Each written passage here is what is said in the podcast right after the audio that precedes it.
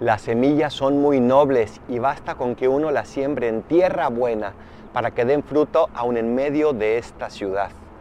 La semilla se siembra con toda bondad de parte de Dios. Esta parábola del sembrador nos dice esto, pero nuestro corazón es la tierra. ¿Cómo está tu tierra hoy?